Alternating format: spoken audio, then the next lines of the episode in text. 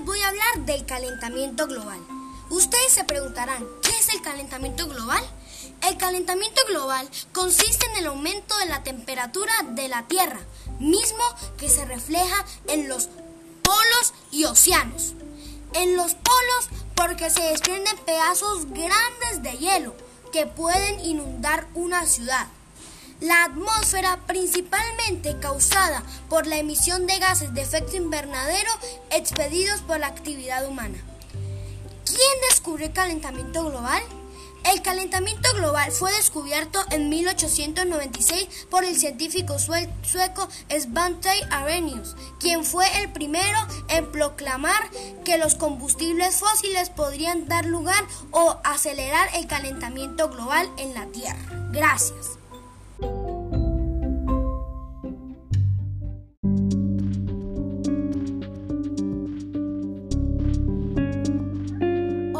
Voy a hablar de las plantas. Pero, ¿qué son las plantas? Las plantas son seres vivientes. Nacen, se alimentan, crecen, respiran, se reproducen, envejecen y mueren.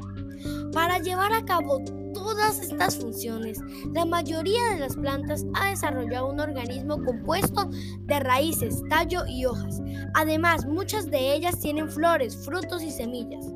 Son seres vivos que producen su propio alimento mediante el proceso de la fotosíntesis.